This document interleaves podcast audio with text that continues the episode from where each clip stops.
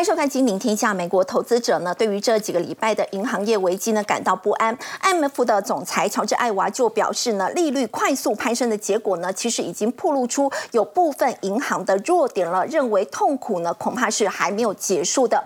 而苹果现在呢，也要来跨界抢银行，那么跟高盛联手推出了储蓄的账户，而且年利率呢是高达了百分之四点一五，而且是没有最低的存款要求。没有想到推出一个礼拜的时间呢，就吸引将近十十亿美元的一个存款，金融科技可以成为苹果新的出路吗？另外也要关注的是，口罩解封了，现在整个医美产业呢迎来新的颜值商机，全台有超过三成的医生呢，现在都投入了医美市场。业者也保守推估呢，台湾的医美产业年产值呢是高达了有四百二十亿。台湾的颜值经济到底有多可观呢？我们在今天节目现场为您邀请到《金周刊》顾问林宏文。大家好，资深分析师林有明，大家好，资深分析师谢晨燕，肥好，大家好，金陵天下特派员叶芷娟，大家好。好，先请教有明哥，为什么这个 IMF 的总裁呢，乔治艾娃他会说，这个恐怕呢，这个利率上升会暴露出金融业的一个脆弱性。他认为说痛苦还没有结束，因为大家觉得这个银行业的危机不是已经过去了吗？呃，应该还没有过去啊，因为当政府如果要去救。啊，这个所谓的银行业的话，那现在其他被他救的一个银行都会面临到一个很大的一个问题，存款第一个势必已经流失，因为存在这里的钱太少，我跑去买货币基金，我跑去买比特币，或者是我跑去买其他的国库券。好，那这个时候呢，那政府只好联准会呢，或者是联邦住房贷款银行，它就会提供你流动性。那我这个流动性给你的时候，又不是不要给你收利息。我也要给你收利息呀，隔夜拆款有隔夜拆款的利息呀，所以这个时候我要收的利息，难道会用我之前的一趴、两趴、三趴的利息？但不会啊，因为你这个是短期应急的钱嘛，好，所以我一定势必利息一定不可能比现在你看到的要来的低。所以当那个利率又被垫高的时候，你看我一手要付出去跟人家借钱的融资成本，然后一手我还要去面对我流失的一些银行的客户，所以这个就会造成慢慢越来越多体质比较。业务单纯或者是体质相对没有那么大的这一些小银行就会一一的出事。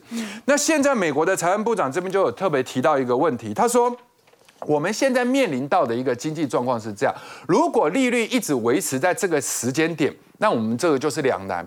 两难的一个原因的话，第一个，我们永远没有办法去把通膨的目标降到百分之二。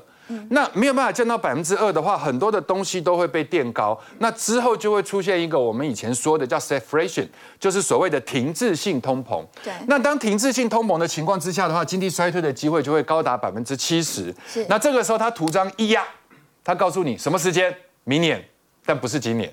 好，所以它是以明年的一个角度来看，如果我们利率一直维持在现在这样的话，明年衰退的机会高达百分之七十。好，不过再请教永明哥，不过现在又有两家这个小银行现在是被点名的情况，大家也很担心，真的是不会有系统性的风险。我们现在看哈，这个是本案，本案的话就是昨天其实是有垄断的哈，包含像这个你看到的这个呃泛西泛这个 p e g West 泛太平洋嘛哈，然后西太平洋，然后另外一个 West Alliance 的话，这个就是呃西北联合银行。好，那他们这两家公司的话，其实盘中都有被垄断，那一个的话最后是跌二十七趴，一个最后是跌十五趴。好。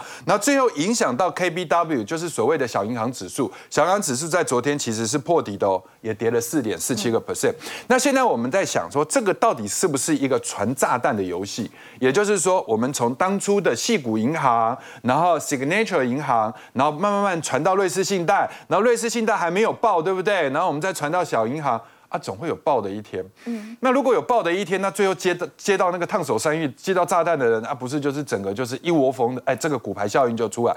但是现在我们要去规范一个东西，就是说，我们每一次看到这种利空的事情，我们第一个时间点要告诉自己，恐慌归恐慌，但是这个市场是不是跟我们想的一样？虽然股价都在跌，但是呢，有一个东西是可以衡量。系统性的一个风险，这个东西叫做我们之前说的 VIX 指数。那很多其他的专家都有在提。哈，那我们看到一个非常值得玩味的事情，就是这一次，当你看到了这个银行昨天的另外这两个呃大跌的同时，我们可以发现 VIX 昨天是涨十趴。那十趴对很多人来讲是很多，可是如果你从近期的图来看的话，十趴其实是破底之后。还没有回到警线。第二个，这个是三大银行在三月底，三月二十一号开始到四月初倒闭时候的。当时的 VI 指数。那当时的 V I 指数最高的时候是来到这里，那现在是来到这里。我问各位。这样子你会不会觉得其实这次恐慌没有那么严重？好，那如果我们用长时间的月线的角度来看，那你会发现这个是零七到零八年的这一条横轴，其实现在是维持在这个部分。也就是说，现在的高是在三十，低是在二十，恐慌指数的绝对数值没有特别的意义。但是它是一个衡量相对风险，也就是说，我现在是在区间的上缘还下缘。如果说今天因为银行倒闭的事情来到了这一区的话，这个叫区间的上缘。好，至于是五十也好，五十八还是六十二，一点意义都没有。那只是告诉你，我极度非常的恐慌。但是从 VIX 恐慌指数其实看不出来，第一个是看不出来的。好，那第二个的话，我们为了怕自己可能过过于乐观，所以我们再回头再去看系统性的第二个指标测量指标，叫美元指数。那如果放在去年的十月以前的话，只要一出事，不管是银行的事、打仗的事、升息的事，美元指数一定第一个标。为什么？因为大家觉得只要美国不会倒。那我钱放在美金基本上是安全的，所以钱就会一直往美元指数这样拱。那可是各位可以去看，当时来到了一四点七八之后掉下来，现在看起来像一个烂泥巴一样瘫在那里。你说它有没有破一百？没破，但是它有没有能力回到一百一？目前也看不出来。所以它这个地方就是形成了一个八风吹不动，也就是在这个地方再多的利空，其实它好像就是已经没有涟漪了。那这个就是可以来衡量，就以现在的角度来讲的话，钱已经开始从美。金测出来，那钱从美金测出来的意思就是，我不需要用美金来避险了。那某一个程度也代表我没有那么恐慌了。通常对市场恐慌的时候，你才会去买美元来避险。好，那现在我钱从美元撤出去了，那我存户的钱又从银行里面提出来，那我不可能全部都跑去什么富国银行、美国银行那种大银行去存。即便我存，他们给我的利息也很低，给我的利率也不高。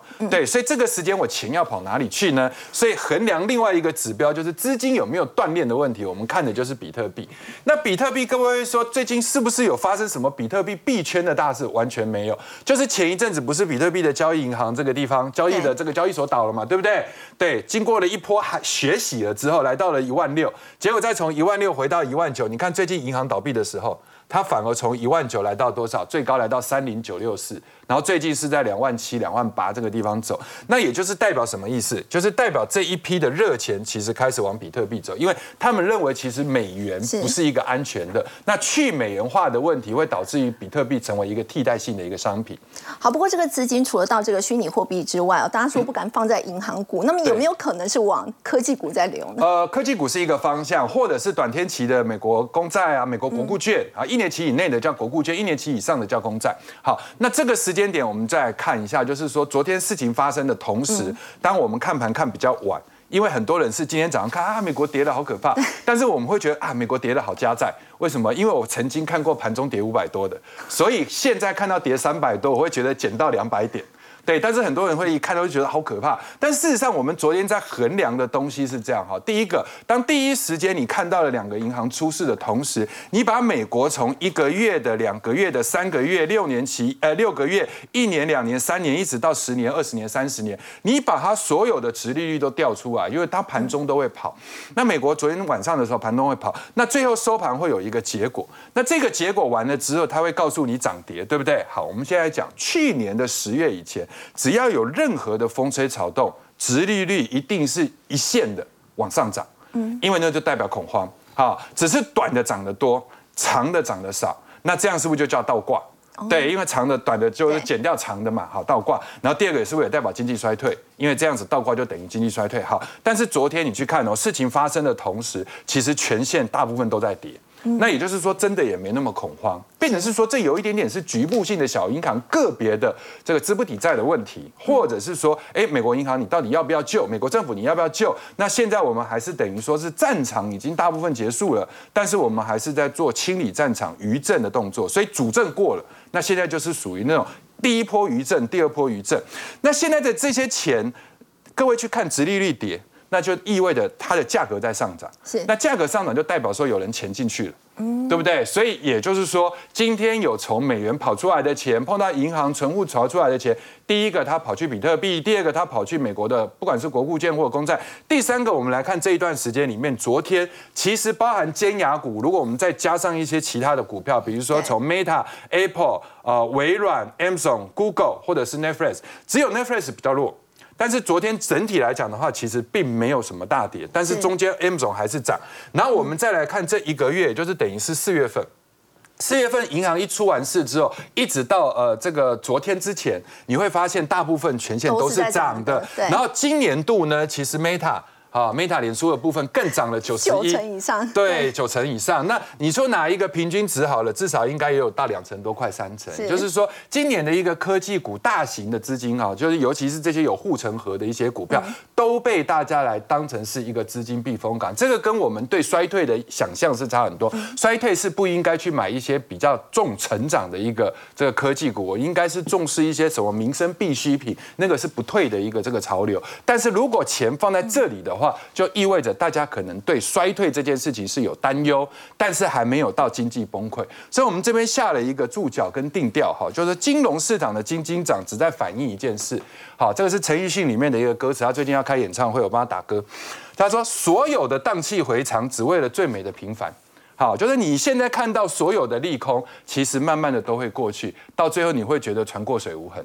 好，那什么时候会衰退？可能是明年。所以今年的基调就是担心衰退，但是事实上经济不会崩溃。好，热钱的想法是我只要有避风港就好。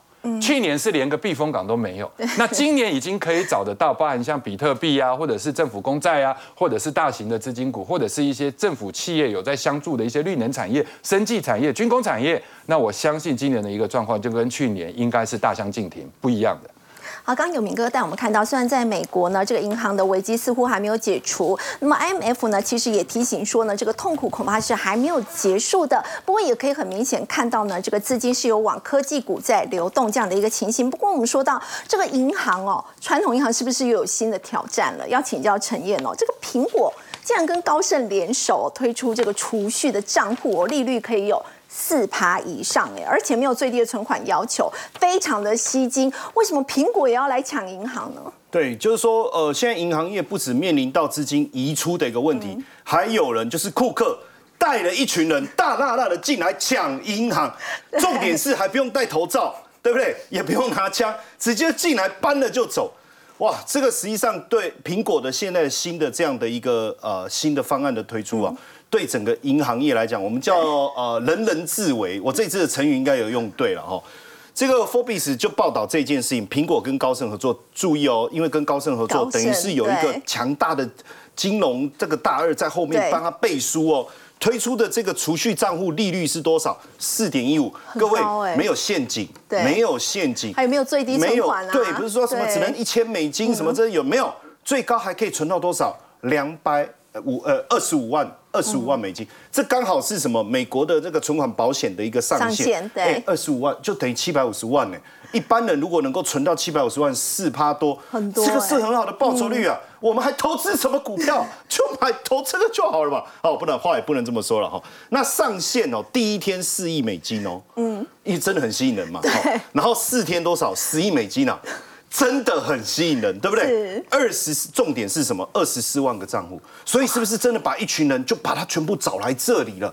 但是重点是，它很简单，好像有苹果的手机，对对对，麻烦的是什么？就说，哎，你说我拿三星手机，我去问 问不到嘛，对不对？你一定要苹果手机嘛，因为你要有你要办这个 Apple Card，你一定要有苹果手机你才能办啊。所以第一时间是不是就掏先掏钱买手机？换手机这件事情变得很重要，你不能拿一个 iPhone 六嘛？说，哎，我这个六，这不知道几十年前这古董机可以不行，你一定要换新手机。好，所以苹果来经营的优势嘛，第一个，你看四点一五的年收益率，对啊，这个为什么吸引人？现在银行我我去查了一下，大部分是不到零点五。当然，最近有一些银行寄出，也因为这样，赶快赶快调整哦，四趴以上。可是我觉得。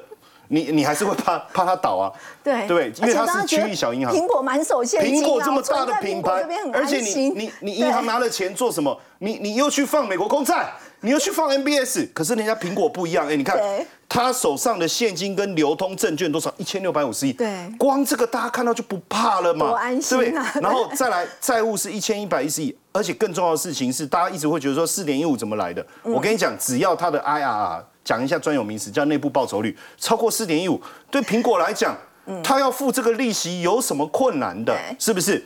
更重要的事情是品牌的实力吧？嗯，品牌的实力对不对？好，那你想一下哦，你要拥有这个储蓄账户，你要先有这个信用卡，那你就苹果的信用卡对不对？你要有苹果的手机。天哪，实际上他他没有叫你买手机哦，他也没有打算再推新机来刺激你购买，他只要这样一搞，上限二十万美金，不是下限二十五块美金，是上限二十五万美金。说真的，哎真的会有带动换机潮，绝对带动，绝对带动哦。那很奇怪哦，不止这样，其实他已经做了很长一段时间的铺陈，最近都在推跟金融有关。你看，先买后付，什么叫先买后付？所有的冲动就让你满足，你先下单再说，付钱的事以后再想。我没有信用卡，不用信用卡，不用信用卡。我再强调一次，不用信用卡。你注册，啪啪按按买是啊，就开始扣款，然后每个月缴。你知道吗？这个是对冲动消费来讲是多么可怕的一件事情对。所以它就是要变成一个成熟的支付跟金融服务公司。我想问啊，第三方支付金融科技有谁比它更适合？之前 Meta 有做嘛，脸书有做嘛，对它跑错方向了嘛，它跑去做什么？它要做是一个什么加密货币，对不对？那大家会紧张啊。这中央机构会紧张啊！你搞一个货币，那你是要把我们的美元搞掉吗？这个不行啊！可是苹果说没有，我们就搞一个储蓄就好。好，当然为什么他要这么大动作？一直以来，他其实一直想要把他的服务收入、服务这个部分的收入，比如说呃，你这个 Apple Store 的钱呢、呃，你要买诶订订阅嘛，音乐也好，买商商店买任何的 App，对不对？好，他一直想要把这个比重持续的拉高，可是最近很奇怪，他之前其实都还超过百分之二十，甚至我们都认为说应该有机会来到二十五趴更高，对不对？结果他反而掉下来了。对，为什么掉下来掉到从二十一趴掉到只有十七趴？简单嘛，你的忠诚度一定会被影响嘛，这是第一个嘛。第二个，你手机的销售一旦遇到了瓶颈，没有更新的客户进来，你这个部分的收入要拉高就有困难嘛，对不对？那你说其他人不会来抢你的这个饼吗？所以说实在的，这一块的发展其实很重要。为什么当时巴菲特要买苹果，而且是他的第一大持股？其实真的就是看到他的服务收入持续的一个现象。这个巴菲特有讲过，不是手机的一个部分。所以我们往下看，我们看陈燕，苹果爱抢银行是因为他自己本身的成长已经遇到一个呃瓶颈。真的他需要抢银行啊。好，呃，那那那你急呢？阿兰伯来抢抢银行哦。但因为他的这些动作，其实也在反映一件事情，外资也在看。因为你除了手机以外，你能不能再推出更多新的产品？你的 AirPod 啦，还有还有一个是叫 HomePod，是不是、iPad 啦什么？他过去想我要推很多家电产品，甚至哇，我要 Apple Car，可 Apple Car 没有办法从新方，对，没有办法从新风拿出来，One more thing，对不对？哈，这就没有梗了嘛。然后元宇宙，比如说头盔，可是全部停了。好，那对分析师来讲怎么看？但是因为他推的这个服务出来以后，你知道瑞银就说，哎，维持买进，要不然说实在的啦，到现在手机持续下滑的这种过程中啊，坦白讲，你要维持外资对你这么高平等的看法，真的不容易。你看哦，目标价还是维持给他一百八。当然，他这里还是对于手机的销售提出预警。你看哦，iPhone 手机今到九月二点二五亿只，低于预期的二点二九亿只，所以你的销售是一定一路往下滑。下半年甚至下半年，美银哦预估说，这这位分析师哦，这个莫汉莫莫汉，好，下下半年说业绩不如预期，哎，四千四哎，大家已经调低预期四五九零，它还会更低哦。所以简单来讲，其实在手机这个领域的突破真的有困难。所以他为什么我刚才讲他要做这件事情，实际上我觉得是呃有跑在市场前面，但是大家还是在怀疑一件事啦，因为现在 Chat GPT 这么热络，大家别忘了，最早所谓的人工智能语音。应该算是苹果推出的吧？嗯，Siri 嘛，我们三不五时就跟 Siri 聊天嘛。哎，你觉得最近天气怎么样？哦，哎，你觉得要往哪边走？哎，你不要指引那个方向，你可以换一个地方，有没有？好，可是你有没有发现，他们现在好像在 AI 这一块反而发展很缓慢、停而且更有趣的事情是，他们 Siri 的回应系统既然是怎么做的，你知道吗？就是他们已经预设好的，对就是说他把他的资料库全部预设好。就简单讲，他要怎么回答都已经不是在运算之后再去跑我们所谓的生成结果。所以你看，缺乏新兴 AI 技术的掌握度，微软已经跟上。你要去知道未来，现虽然他现在的卡卡诶 Apple Car 是难产，对不对？但是这个这个 CarPlay 可不可以应用？就是很简单嘛，我有这么我我我钱已经放在苹果了，对，我一定会用他的手机嘛。未来我上车的时候，我是不是插上我电动车一插上去，我就用我这个 Car CarPlay 系统，对不对？好，那车用很多软体要不要更新？地图图资要不要更新？语音系统这边要更新，更新都要钱呢。那未来这些钱付给谁啊？反正我钱已经放在这二十五万美金，就慢慢用吧。哦，所以我觉得苹果不是毫无转机，或许这一次的这个 FinTech 的一个发展会是很强的突破口。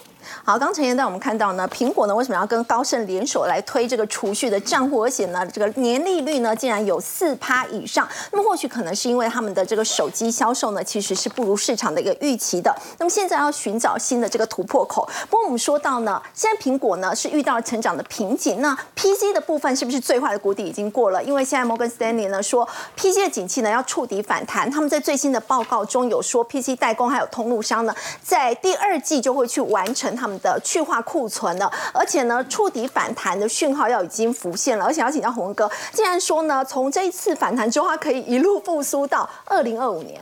是，呃，讲到 PC 哈，哎，当然跟刚刚讲的那个金融科技哈，这个题题目其实不不性感呐，哦，因为这个 PC 大家已经觉得很成熟，哦，那而且就是说，经过呃过去那种疫情哦，那这中间。哎，曾经销售很好嘛，哦，所以后来就整个库存就一堆，好，那现在我想大摩这个这个呃报告哈预测哈，我想应该也是呃应该很符合现状了哈，就是说呃第二季很可能呃应该也是谷底，好，那当然它这个呃它是预料就是说一路会到二零二五年都很好嘛，哈，那当然。我觉得这个这个情况是有可能的，哈，就是说，因为库存调整了，然后一路好，但是那个一路好哦，我相信那个成长哦不会太高了，哈，因为 PC 这个行业本身它的这个呃成长性就已经有限了，哦，那我觉得就是说，我们啊，我倒是从想要从股价来看，就是说哈，你你看最近你你去观察哦，哎，现在电子股有当然有一些很热络，哈，你你说什么军工啊，哈，什么厨电啊，哈，但是。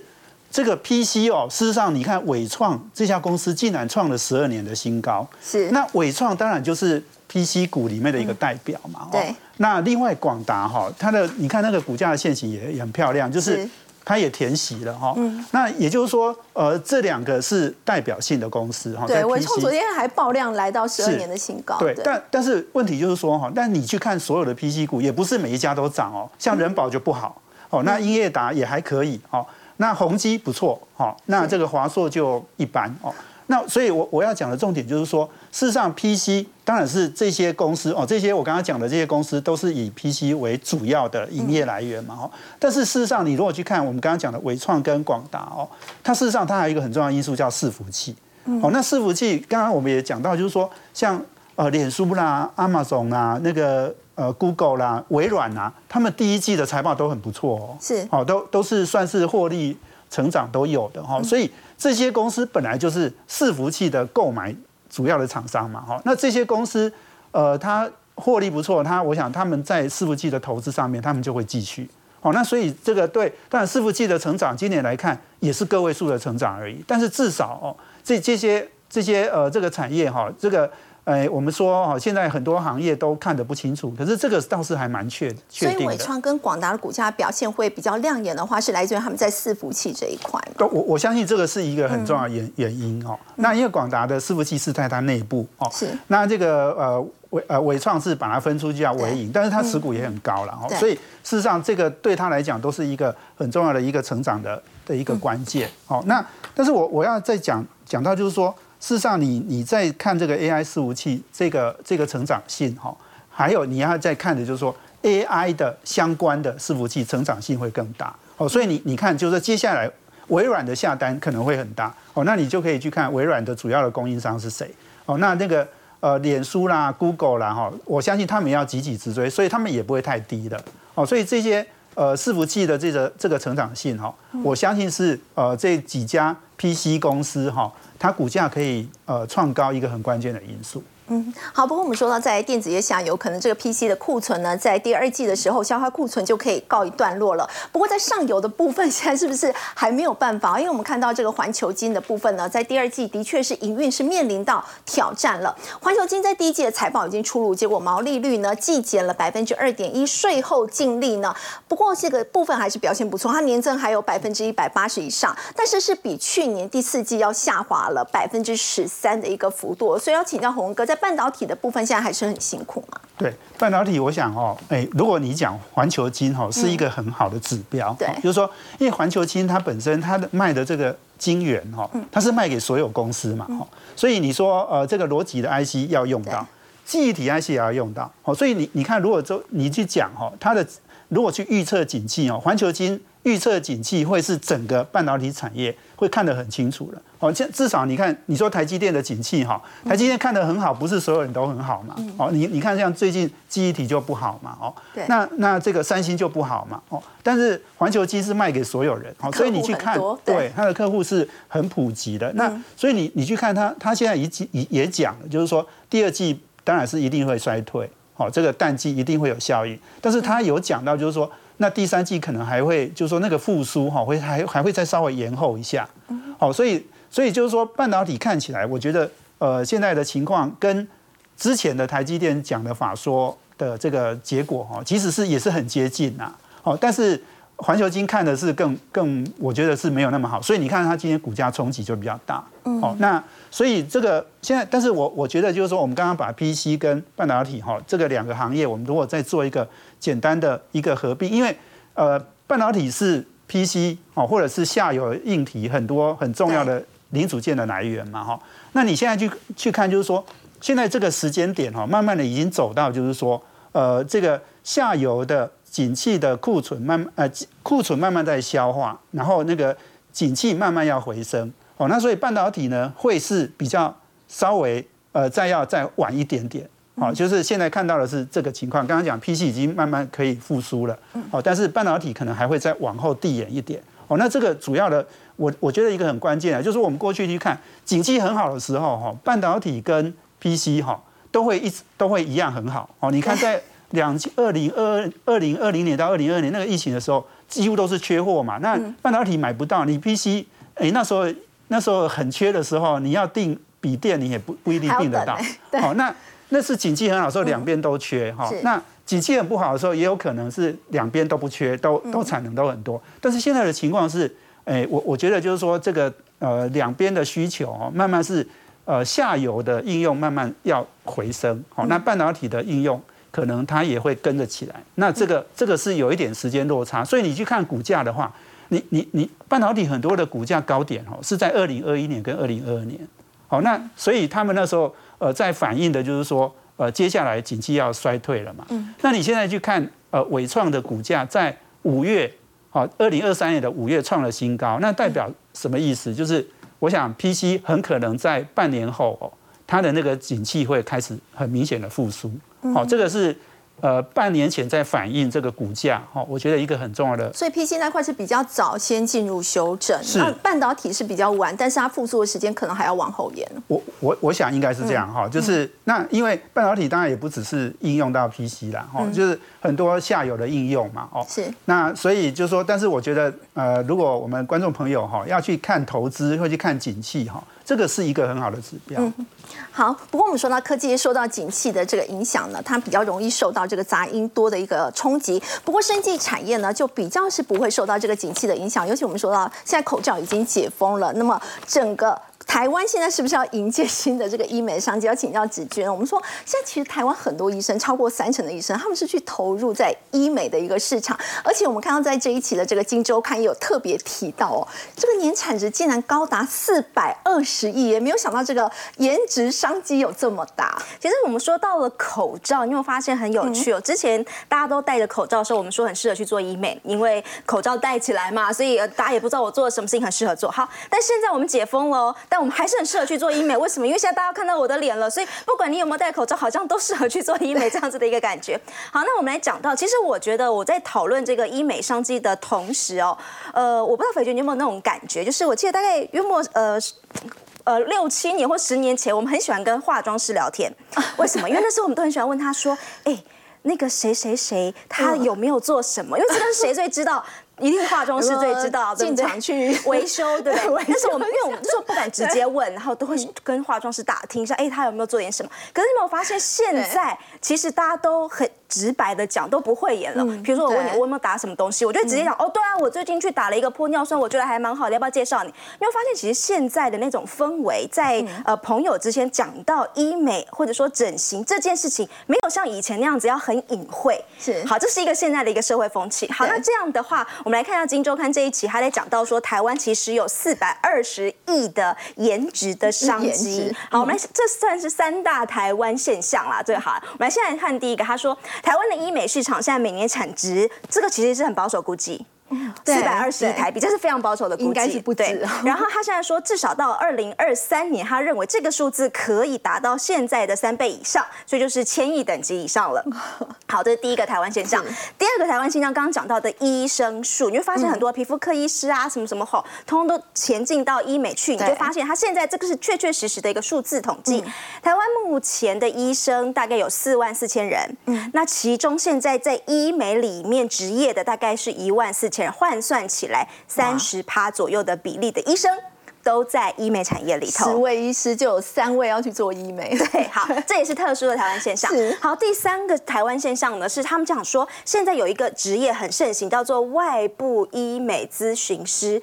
重点是下面这个，他说年薪最高上看千万。这一期的《金周刊》他有访问到一位这所谓的顶级 top 的外部医美咨询师。好，这什么概念？就把它想象成，有点类似像保金业务员。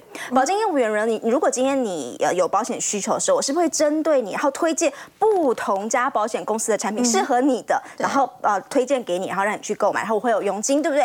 好，外部医医美咨询师也类似这样概念，它不是属于单一间的诊所，但是你今天你有医美需求。那我会通常他们都是呃呃百战的，他也做了很多啦。那比如说我看到你，他他就跟你建议说，哦，我觉得你其实适合去打一个什么东西，适合去做个什么样手术。那针对这个手术，A 诊所医生做的很好，可是针对这个手术，其实是 B 诊所做的比较好。每一家医美诊所强项不一样，哈，所以这个呢，这个外部的咨询师呢，他就会告诉你，然后如果他把他中介过去成了，他会收那个佣金。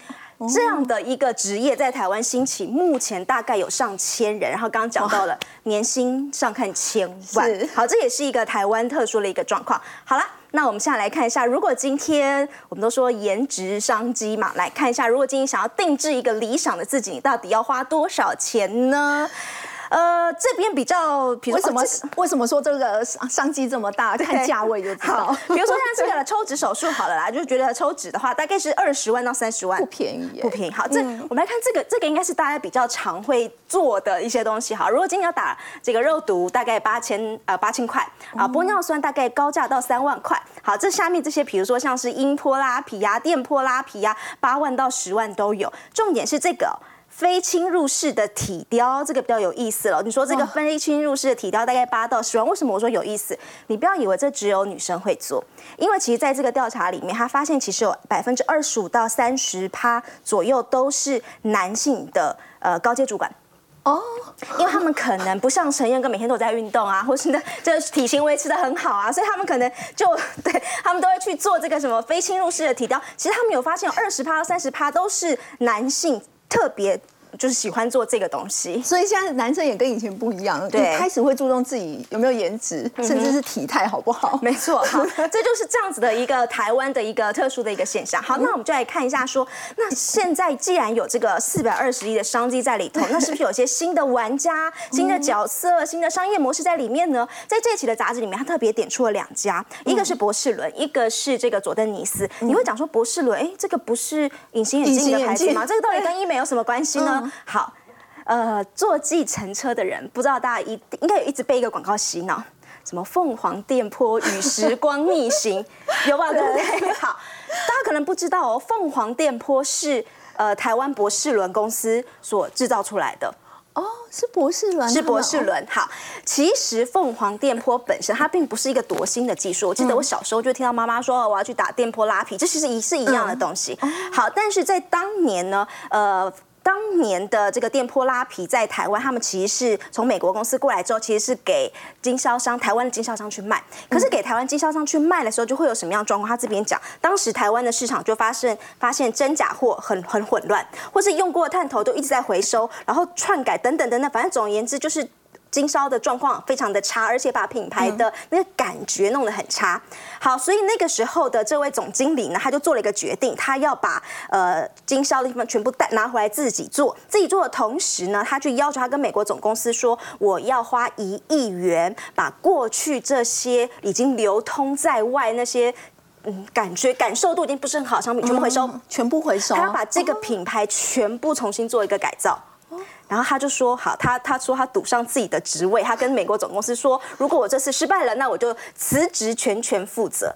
他用这样的心态重新去做这个凤凰店铺。好，当然我们是说以现在状况，你回过头来看，的的确确他现在做的很成功。那很多人有很让很多的呃想法，说到底发生了什么事？首先呢，第一个有人说他取了一个很好的名字，哎，凤凰店铺。如果今天你讲说哦，美国以前的店铺拉皮四点零，有感觉吗？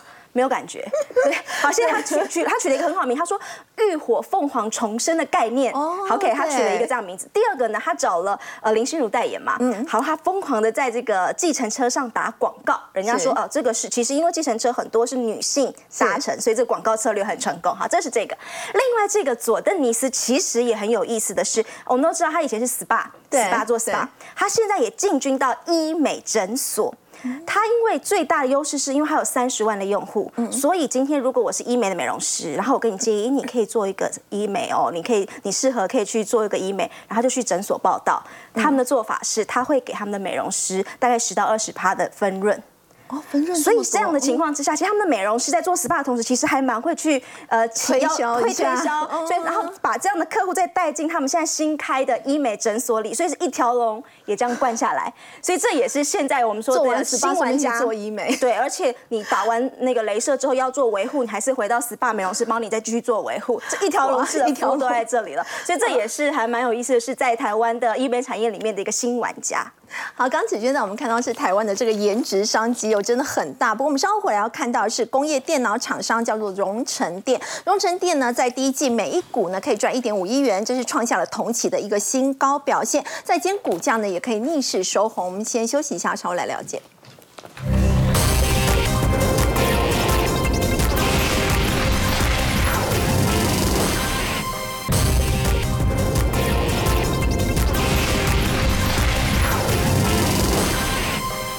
看是工业电脑厂商的荣成电，在第一季它每一股呢是赚一点五亿元，是创下同期的新高。所以在今天呢，陈彦它股价可以逆势收红。其实它今年以来已经大涨了有三成以上了。对，我们要讲的不是显示器，是强固型显示器哦。嗯。那我们特别来看一下荣成电哦，我们就发现说奇怪，它去年整年度跟显示器市场，因为它是强固型显示器，等下我会解释。最大的不同是，你看它的毛利率都维持在三成以上，而且甚至到去年第四季还超过百分之三十八。然后呢，税后存益也持续的增长，尤其是你刚才有提到的第一季，你看一点五亿，相较去年的第一季一点一九，也是持续的增长。对，也就是说奇怪，它好像完全不受景气循环的影响，甚至我们所谓的电脑啊，什么消费性产品这些，跟它好像没有关系。原因很简单，因为它做的是强固型的行动电脑。我不知道有没有这这这种经验，就是你开车，然后那个车商要帮你检测的时候，他拿了一台手提的电脑，看起来像手提电脑，可是又很像平板，很厚，插上去以后就帮你检查出你车子有什么问题。这其实就是它其中一个在做的一个项目。然后另外包括，比如说在仓储物流当中有那种堆高机比较大的场域，你要需要。GPS，他就必须看着这个走，那个也是他在做的一个项目。还有包括比如说你工程啊、石油天然气相关的，你需要用到的这种强固型的电脑类的，其实它都很像一台平板。哦，它没有什么键盘、什么外接，它就是一台这样。这个就是它主要，甚至现在也切入到医疗保健。所以各位可以看一下这个产品的长相，其实跟我们一般认知的电脑其实不太一样，就是一个平板型的，而且真的感觉很强，因为好厚一台，好像也摔不坏，然后都有专门的功用。比如说你是这个医疗用的，还是你是检测你的呃能源天能源设备的，还是车用的，嗯，好，或者是医疗用，其实都有专门的设备。那这个部分其实就是它现在的一个强项。所以今年以来，为什么股价能够持续的上上攻，也就代表它的市场其实不太受到景气循环的影响。哎，不过陈燕，我们说荣成店这么赚钱，其实它以前它的前身是英华达的一个部门而已。对，当然这个以前是在英华达旗下嘛，吼，那到后来分出来以后，本来它是。呃，大家会说，哎，你要不要去做网通产品什么？他觉得那个市场没有什么太大的一个机会。那当然，我们看下一章哦，那我们就在发现说，哎，他会觉得说，大部分的工业电脑是什么都做，对，哦，真的也是什么都做。那你说他不是也什么都做？没有，他只有做那几样，好吗？哦，所以他不当杂货店。对，哦，那他就成为这个很重要强固型平板的前五大。重点是，他就专注在。比如说车最早期，他就专注在车用，因为车用这一块的机会其实很明确，而且利润也是高哦，利润也是高。那当然，他从设计啊、量产成本，他都他自己会在一线把关，这个其实非常的重要。你知道，在这个领域，大家讲就讲神机嘛。对不对？哦，妙算神机妙，但是连神机听到龙神殿都是竖起大拇指说：“哎，这个是可敬的一个对手，都说他是可敬的对手。”那你知道，比如说他花了很长的时间拿，就是拿到冰室的大单，你知道他的对手是谁吗？日本大厂 Panasonic。哇！我说他照样照样打败他，击败松下。没错，那他拿到以后，其实大家也吓一跳。对，你你你击败了 Panasonic，那你知道吗？冰室给他订单五年五万台耶。五万台耶，五年五万台，所以宾士这个订单一一到手，你看马马塞拉蒂哦，其他业者马马塞拉蒂看到哦，连马塞拉蒂都过去了哦，包括博士等等。那你知道他为什么要去抢这些大厂的订单？原因很简单，以前都是小客户，嗯，那小客户你知道景气好的时候你不觉得有什么问题，可是，一旦黑天鹅来的时候，你就会遇到影响。那现在它主要三个区块了，第一个车用，我们刚才讲，他都拿到。这个大车厂的宾士啊，这些订单已经拿到。第二个就是像这个医疗产业，哦，像美敦力他们也是他的客户。另外一个就我刚才讲仓储，像 Honeywell 现在也是他客户。他说说为什么仓储也要用这个？原因很简单，我们刚才讲国外的仓库其实是非常大的，嗯，尤其是你开堆高机，你要到哪个地方定点，对不对？那装上他的电脑，那更重要的事情是 Honeywell 本来要找谁？找神机耶。结果为什么后来找找上了这个龙城店？他说你找我，你马上省下一两千万的系统开发费。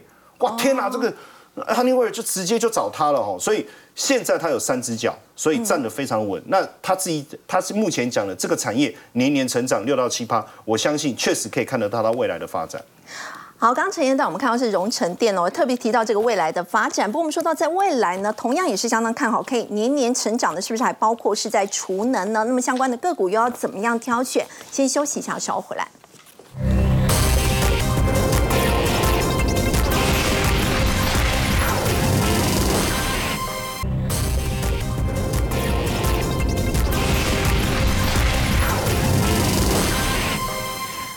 半导体呢，公布他们最新的财测财报，还有包括他们碳化系的这个产量，其实都是优于预期的。要请教有明哥，我们知道今年话题十足的，包括像储能啊、电动车、军工等等，那么相关的产业都少不了碳化系。那么到底要怎么样去挑选个股？呃，对，不光是只有我们台湾这样反应哈，美国也是。那美国最近当然进入到所谓超级财报周，那最近呃 S M P 五百公布出来的一些公布的这些企业的数字啊，基本上都是优于预期。那优于预期，第二个观察的话，就是他们的股价会不会反应？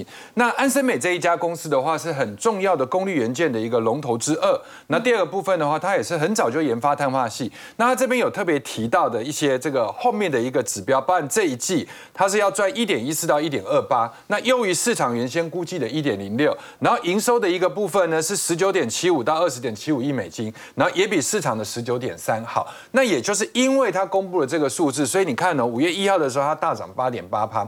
那很多人就会质疑啊，因为五月一号是全美国都在涨，好，就是四大指数都在涨，这个你涨没什么比较稀奇。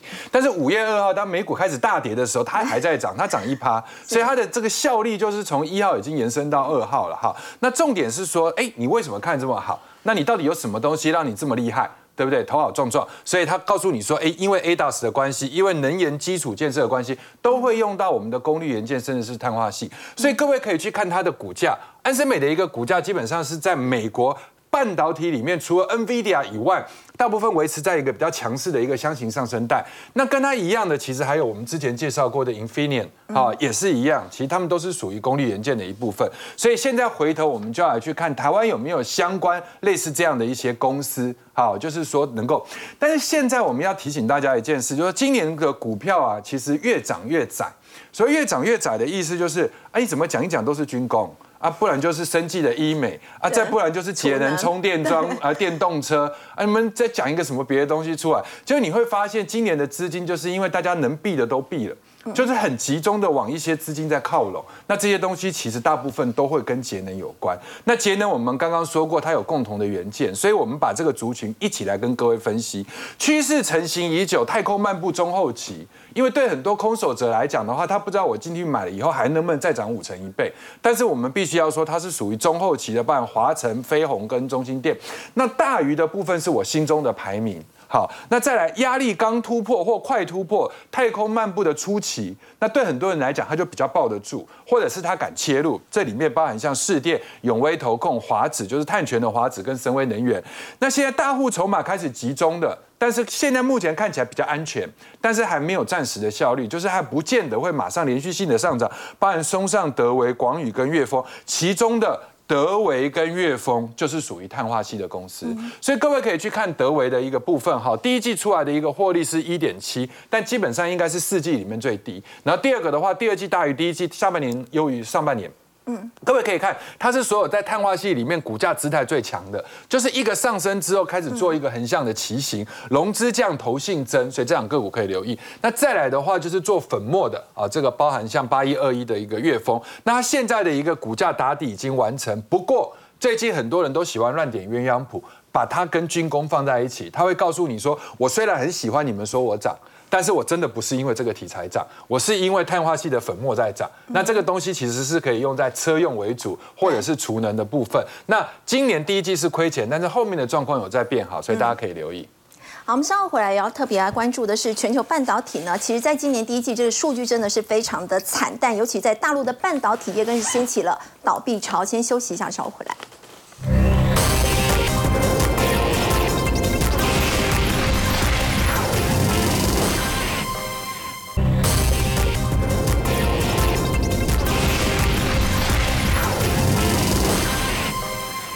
体的景气呢，从去年开始出现了杂音，尤其在中国大陆，他们在去年注销相关的企业就达到了五千七百多家。那么在今年第一季呢，其实全球这个数据都非常的惨淡，尤其大陆的半导体业哦，披露了第一季度的这个财报，从二十多家企业公布的数据呢，结果有八成洪文哥都是下滑的状况，今年会更惨吗？是，我想今年会应该会更惨哦。那当然主要是美国的这种打压的力量越来越强大嘛，哦，所以。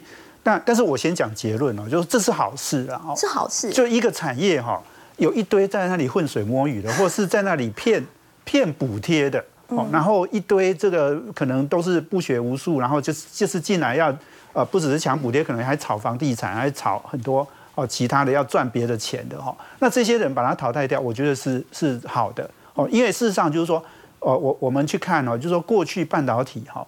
哎，你你去看，就是说大陆真的投入太多资源在里面了，所以有很多公司其实设了一个公司哈，它其实是因为只要设公司就有补贴嘛，哦，那那因为钱很多嘛，那我我其实讲一个例子，就是说台湾有很多那个做那个设计服务的公司，什么创意啊、智远啊这些公司，他们说他们在大陆接了很多单哈，那些客户委托来，然后有一百个客户给他委托设计之后，真正到量产只有一 percent。